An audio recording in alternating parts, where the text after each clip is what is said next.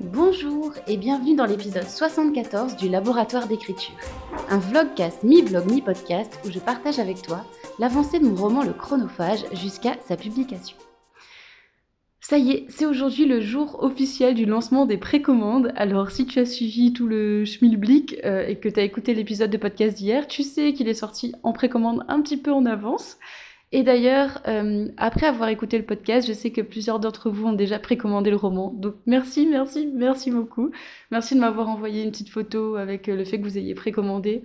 Ça rend tout ça vachement concret, vachement réel. C'est hyper bizarre en fait. Euh, en fait, en me lançant dans l'aventure et même hier encore en voyant que c'était disponible en précommande, j'ai toujours cette petite voix qui me dit non mais peut-être que personne va l'acheter ton bouquin. Ils étaient contents d'écouter le podcast et puis voilà. du coup. Du coup, voilà, il y, a cette espèce de retour à la réalité, à la concrétisation, quand je vois ben, les achats, quand je vois que vous, allez, vous avez acheté le bouquin et que vous allez vraiment le lire. Donc, euh, merci. Euh, il y a Morgane aussi. Morgane, petit coucou, spécial dédicace pour toi. On dirait la meuf, tu sais, qui fait euh, les dédicaces à la radio. qui a mis le livre aussi sur Livre Addict. Donc euh, c'est vrai que j'y avais pas pensé. En fait, j'avais pensé, mais il y a longtemps, et entre-temps, bah, du coup, euh, j'ai eu tellement de choses à, retenir que j'ai oublié ça. Il faudrait aussi peut-être que je crée une page sur euh, Booknode, etc., pour pouvoir avoir les reviews là-dessus. Donc le chronophage aussi a une page sur Livre donc merci Morgane pour ça.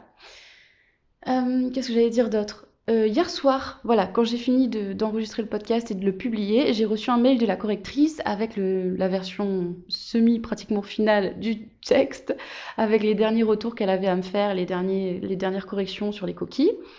Euh, et en fait, il y avait encore quelque chose qu'il fallait que je j'accepte ou non en termes de modification. Mais hier soir, j'étais épuisée, j'en pouvais plus, quoi. Du coup, euh, j'ai commencé à essayer de relire le manuscrit, mais euh, j'étais trop fatiguée. Après, c'était pas un truc euh, genre hyper pointu, c'était genre il fallait que je vérifie que toutes les corrections qu'elle avait apportées étaient bonnes et que je fasse tout accepter. Et, bref, il y avait un petit truc qu'il fallait que je check. Du coup, j'ai commencé hier soir, mais je viens de finir là ce matin, il est 7 heures. Comme ça, elle a le texte directement en se réveillant ce matin, elle doit me renvoyer du coup bah, dans la journée. En fait, elle va juste changer une apostrophe, enfin les apostrophes qui sont pas bonnes. Ça se fait en un clic. Elle m'a dit, elle m'a dit, tu, tu vérifies les, modifications, tu me le renvoies et je te fais ça. Donc ça, ça devrait être bon. Euh, je devais aussi confirmer pour un entretien, pas un entretien, un accompagnement d'auteur demain puisque les affaires continuent, même si je suis en plein déménagement et en pleine sortie du bouquin. Du coup, euh, voilà, normalement j'ai un appel d'auteur demain. Donc ça c'est chouette, c'est très très chouette. Donc je te rappelle hein, que je fais des accompagnements d'auteur, une demi-heure gratuite, donc euh, ça fait genre 50 euros pour une heure et demie en fait, pour l'accompagnement d'auteur. Si t'es intéressé, n'hésite pas à m'envoyer un petit mail. Du coup voilà, ça peut aller de la réécriture euh, à l'organisation, à des questions sur le fond, sur la forme. Bref, tout ça, tout ça. Aujourd'hui, qu'est-ce que je dois faire d'autre? Je dois faire la mise en page du manuscrit dès qu'elle me le renvoie. Elle est préfaite, hein, la mise en page du manuscrit numérique, donc ça devrait aller vite. Euh, quoi d'autre? Que je, l'envoie à mes Patreons pour ceux qui sont à 4 dollars et plus. Donc oui, ils payent moins cher sur le, mois en lui-même. Donc ça c'est cool, j'ai hâte de leur envoyer ça. Euh, il faut que j'enregistre aussi le prologue pour l'épisode de podcast. Euh, je sais pas d'ailleurs comment je vais procéder. Est-ce que je sors deux épisodes de podcast? Est-ce que je sors que le prologue? Est-ce que je te le lis à la fin, mais du coup l'épisode risque d'être très long? J'ai pas réfléchi à ça. J'ai trop de trucs à réfléchir en ce moment et j'ai l'impression que j'ai plus du tout d'espace mental, tu vois. Le, genre le disque dur est, plein, mais il est, rempli, rempli à bord. Du coup, euh, j'essaie de tout noter sur un carnet pour me libérer un peu d'espace mental. Mais malgré tout, euh, j'ai quand même toute la liste des choses qu'il faut que je fasse, que ça soit là, il faut que j'aille chez ma cousine, appeler EDF parce que j'ai pas le fixe ici et du coup ça va être galère d'appeler depuis mon portable. Du coup EDF, euh, e il faut que voilà que je gère les trucs du roman, il faut que euh, j'ai des factures à, faire, genre à réaliser pour euh, justement les auteurs qui ont fait appel à mes services. Qu'est-ce qu'il faut que je fasse d'autre? Bah, c'est déjà pas mal. Il y a quelqu'un qui doit aussi venir faire deux petits travaux là dans l'appart parce qu'il y avait un truc à régler et le propriétaire m'a dit qu'il s'en chargerait. Du coup, il y a quelqu'un qui vient ce matin. Bref, c'est beaucoup de boulot, c'est beaucoup d'excitation et de, fatigue. Je pense vraiment que je vais tout lâcher là. Après, quand le, bouquin sera sorti, je vais souffler, me dégonfler comme un ballon de baudruche. Heu, je pensais pouvoir me détendre un peu en étant dans l'appart, je me détends, mais disons que mon corps est encore habitué à être sous pression et heu, anxieux. Du coup, je pense que ça va prendre du temps avant que je puisse me relâcher totalement. Par exemple, hier soir, j'étais extrêmement fatiguée, mais j'ai eu vachement de mal à m'endormir. Hem, j'ai encore du mal vraiment à relâcher ce truc-là parce que j'ai l'impression de devoir être tout le temps hyper, hem, attentive pour retenir toutes les informations que je dois retenir là, pour tout ce que je dois faire et c'est épuisant. Donc ouais, c'est une charge mentale puisqu'on en parle, voilà. Mais bon, c'est moi qui me l'impose donc heu, il faut que j'apprenne à être soft aussi avec moi-même et avec ma charge mentale. Bref, je vais aller me préparer et puis, heu, je pense que là, je vais aller, heu, chez ma cousine pour régler, EDF. Comme ça, ce sera une bonne chose de faite. J'ai fait une liste des choses à faire ce matin et j'adore checker en fait, genre, c'est hyper réjouissant, je trouve, de checker les trucs de sa liste. Genre, renvoyer le truc à la le le manuscrit à la correctrice, c'est fait, du coup tu check. Envoyer le mail à l'auteur pour l'accompagnement, c'est fait, tu check. Je sais pas, c'est un côté hyper satisfaisant, je trouve. Heu et en fait, ça permet de voir aussi qu'on avance, quoi, parce que sinon on a l'impression d'avoir tellement de choses à faire et du coup de pas avancer. Là, le simple fait de checker, c'est dire: «Ah, j'ai déjà fait 2 trucs ce matin, franchement, je me suis levée depuis 1 heure et puis j'ai déjà fait ça, c'est trop cool».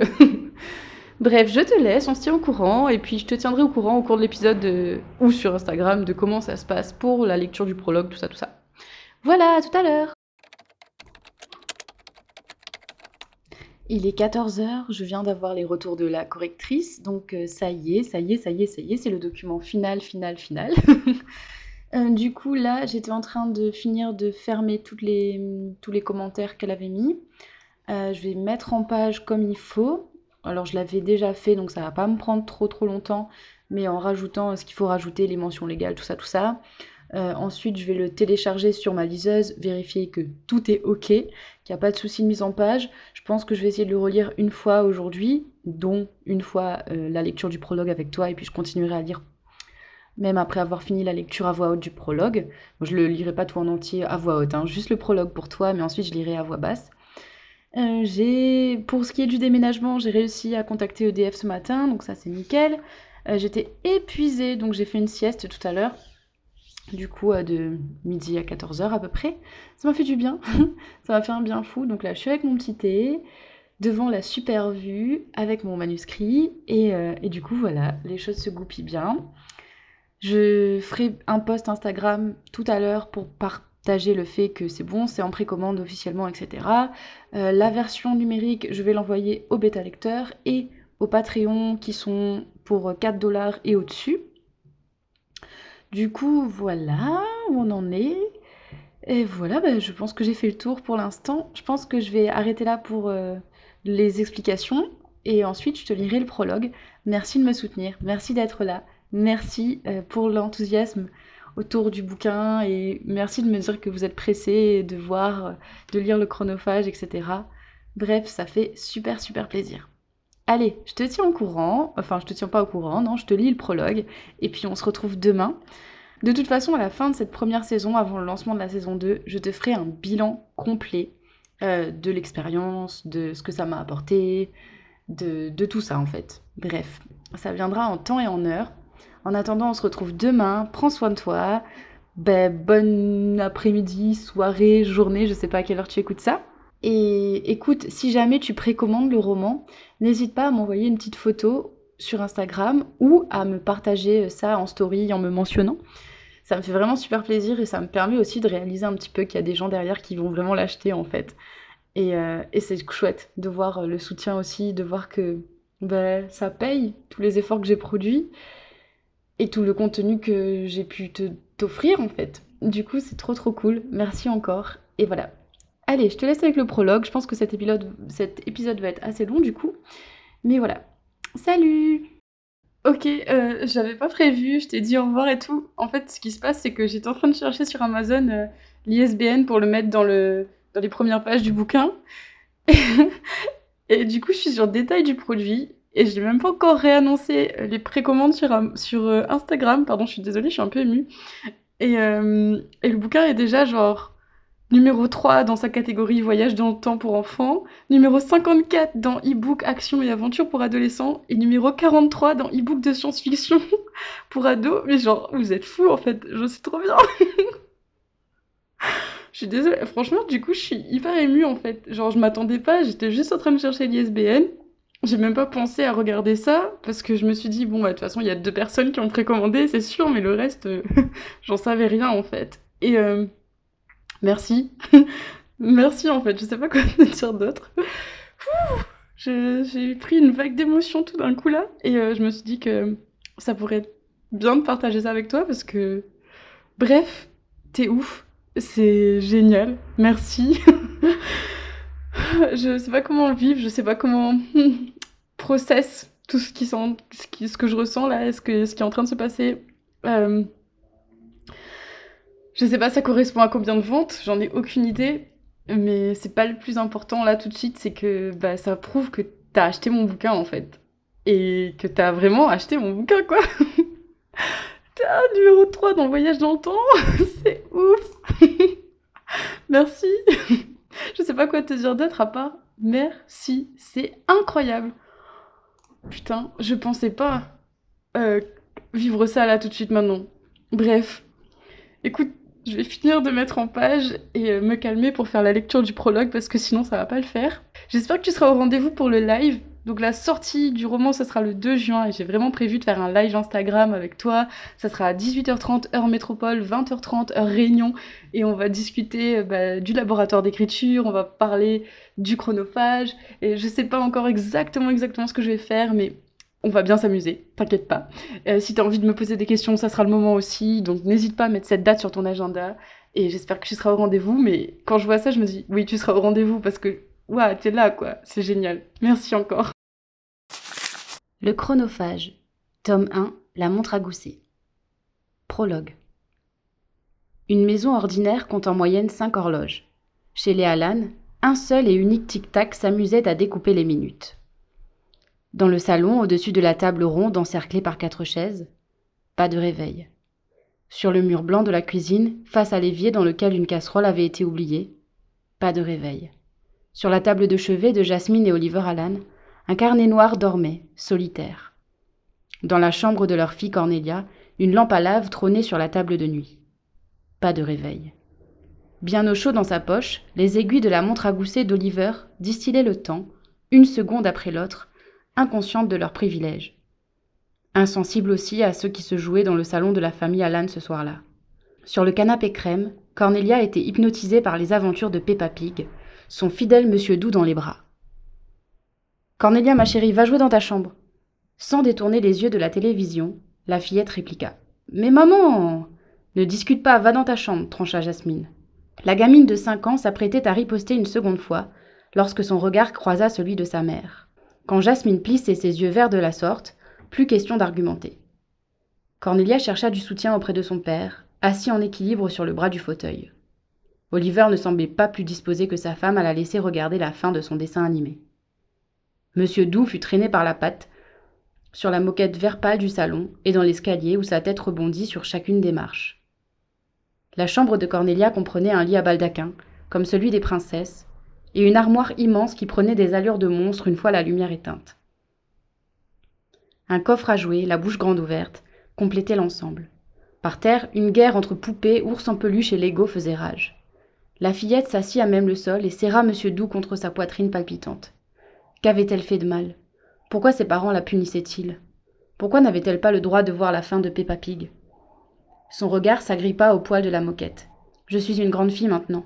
Les grandes filles ne pleurent pas, se répéta Cornelia pour retarder la marée qui menaçait de briser le barrage de Cécile. Le souvenir de son dernier gros chagrin remonta le cours de ses pensées, l'obligeant à mordre l'intérieur de sa joue.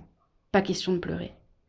L'église, les fleurs blanches, le visage dur et froid comme les poupées en porcelaine de sa mère, les rides, les cheveux blancs, la grande boîte marron remplie de coussins moelleux. Dis au revoir à ton grand-père, ma chérie, l'avait encouragé son père. Le mort semblait dormir, et Cornélia n'avait pas compris pourquoi il fallait lui dire au revoir. Bonne nuit aurait été plus juste. Elle avait obéi et posé un baiser sur le front glacé du cadavre. L'odeur poivrée de la mort ne l'avait pas quittée depuis l'enterrement, tout comme cette impression. Le cadavre ressemblait à son parrain, Peter, celui qui la faisait tournoyer, celui qui lui avait appris à jouer de l'harmonica, celui qui était là, celui qui n'était plus là. C'est comme les papillons. D'abord ce sont des chenilles et ensuite ils deviennent des papillons. Ils ne se ressemblent pas, pourtant c'est la même chose. Elle s'accrochait à cette certitude quand Jasmine et Oliver maintenaient que non, ce n'était pas son parrain, Peter, dans le cercueil, mais bel et bien son grand-père. Des éclats de voix à travers la porte ramenèrent Cornelia à la réalité. Elle se faufila jusqu'au barreau des escaliers, Monsieur Doux toujours soudé à sa main. C'était un perchoir avec une vue imprenable sur tout le salon. Le canapé crème, la table basse avec son verre de jus d'orange et les miettes de cookies échouées juste à côté, et. Le visage écarlate de sa mère la frappa de plein fouet. Sa peau d'ordinaire laiteuse s'était tachée de rouge, ses longs cheveux fins et marrons battaient son dos tels des vagues en pleine tempête. Sa voix tonna dans le salon. Je ne te laisserai pas y aller, c'est hors de question. Debout face à Jasmine, Oliver semblait inébranlable, le dos droit et la voix posée. Il laissa échapper. Je n'ai pas le choix, tu le sais bien. Si je reste, vous êtes toutes les deux en danger. Frêle bateau sur les flots agités, la main d'Oliver tenta une approche vers le visage écarlate de sa femme. Celle-ci rejeta la caresse d'un revers rageur. Les doigts retombèrent, naufragés, contre la jambe d'Oliver. Et Victor, il ne peut pas y aller à ta place? Non, tu sais bien que je ne peux pas lui demander ça, je. Si je pouvais, si j'avais le choix. Tu as le choix, fulmina Jasmine. Je ne veux pas qu'il s'en prenne à vous, c'est la seule solution. Cornelia délaissa la scène pendant une seconde pour se tourner vers Monsieur Doux.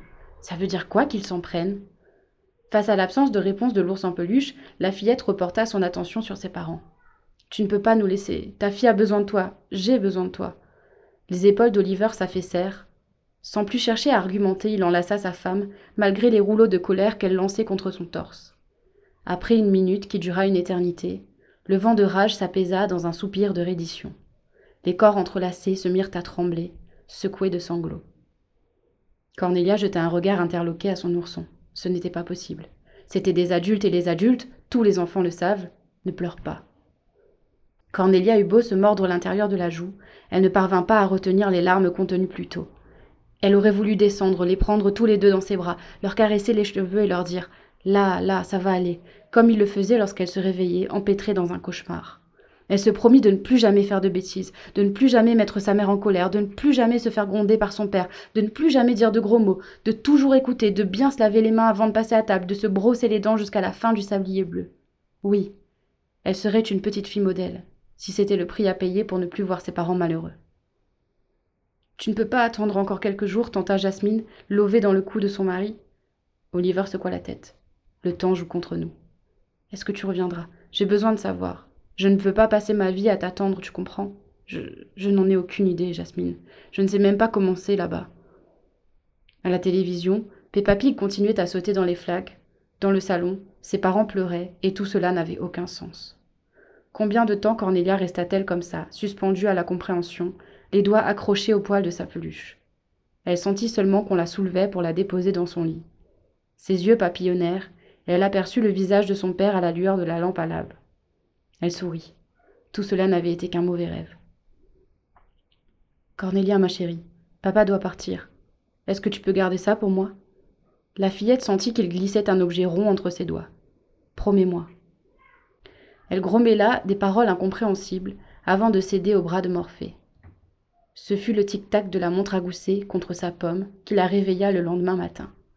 Un tic-tac qui ne cesserait jamais de la ramener au dernier souvenir de son père. Voilà, j'espère que ça t'a plu. N'hésite pas à me le dire sur Instagram ou par mail, peu importe, ou dans les commentaires de l'épisode de podcast. Pour avoir la suite, tu peux précommander le roman, le lien sera dans la description, ou attendre la sortie euh, papier du roman, qui arrivera bientôt, je sais pas quand, je te tiendrai au courant. Merci encore pour ton soutien. On se retrouve demain pour un nouvel épisode de podcast. Prends soin de toi.